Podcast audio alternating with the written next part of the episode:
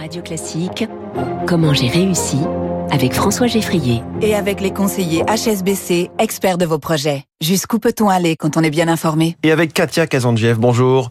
Bonjour. Bienvenue Bonsoir. sur Radio Classique. Vous êtes directrice générale d'Euroflux. Votre métier, c'est d'installer des salles blanches. Rappelez-nous ce que c'est qu'une salle blanche. Alors, une salle blanche, c'est une salle à l'intérieur de laquelle la concentration de particules qui sont en suspension dans l'air est maîtrisée.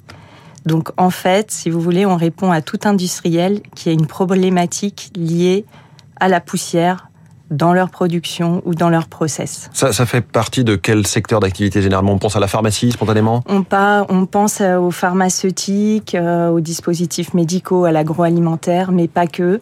L'agroalimentaire aussi a besoin de salles blanches euh, où vraiment c'est euh, conditions de sécurité euh, absolues. Maximum. Mmh. Euh, Dans les surgelés peut-être ou ce genre de choses? Oui, pas seulement le tranchage de jambon, par Mm. exemple, mais après, il y a plein d'autres secteurs d'activité, les biotechnologies, le laser, euh, l'aérospatiale, euh, Ouais. la plasturgie, donc euh, Toute une industrie de précision finalement aussi. tout à fait, Ouais. exactement. Et vous faites aussi des flux laminaires. Alors là, je pense qu'on connaît encore moins bien que les salles blanches. De quoi s'agit-il? Alors, en fait, euh, les flux laminaires, ça permet de créer dans un environnement déjà propre, dans une salle blanche, de créer un mini-environnement encore plus propre.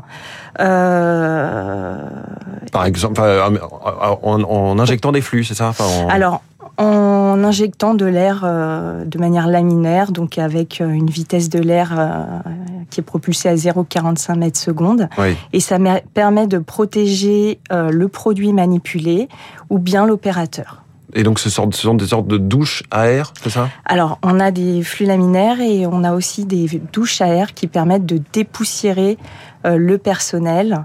Euh, et ça permet aussi d'éviter la contamination croisée Mm. euh, entre deux salles, notamment quand on fait des tests. euh, Un- On imagine que c'est un métier de, de- de très haute technologie, ce que vous faites. La, la- la moindre particule de poussière est donc l'ennemi. Comment est-ce que se conçoit une salle blanche de A à Z?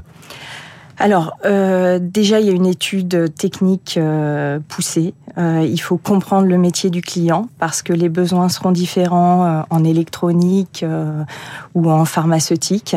Euh, ensuite, on fait une étude euh, et, euh, et on conçoit, on installe des cloisons, une structure particulière, des vitrages. L'élément important, ce sera aussi tout ce qui est centrale de traitement d'air. Mm. Euh, voilà. Et, et c'est un domaine dans lequel on peut encore innover? On peut encore innover, euh, notamment par le service, la prise en main à distance, euh, le préventif, le prédictif, euh, contrôler euh, justement cet environnement ultra propre. Environnement ultra propre, un secteur, j'imagine, assez euh, réglementé, assez précis, compliqué sans doute de- de- d'y pénétrer. Est-ce que vous avez des concurrents?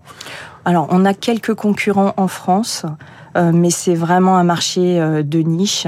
Et alors, nous, notre particularité, c'est que nous sommes sur les deux activités, et la salle blanche, Hum. et les équipements à flux laminaire. Donc ça, c'est vraiment extrêmement rare en France. Et justement, vous, vous n'avez jamais été approché pour être racheté par un, un de vos clients qui sont euh, parfois de, de très grands noms, puisque vous parliez des labos pharmaceutiques ou, ou de l'aéronautique, Non, jamais. parce que ça pourrait les intéresser d'intégrer ça de façon euh, toute la chaîne. Ça pourrait.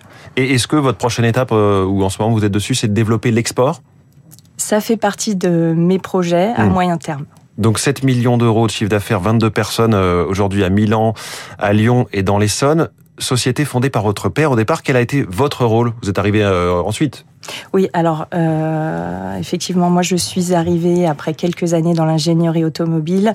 Je suis arrivée en 2010 pour créer un nouveau service et pour moderniser l'entreprise. Donc euh, de mettre en place une stratégie euh, commerciale et une stratégie digitale. Hum.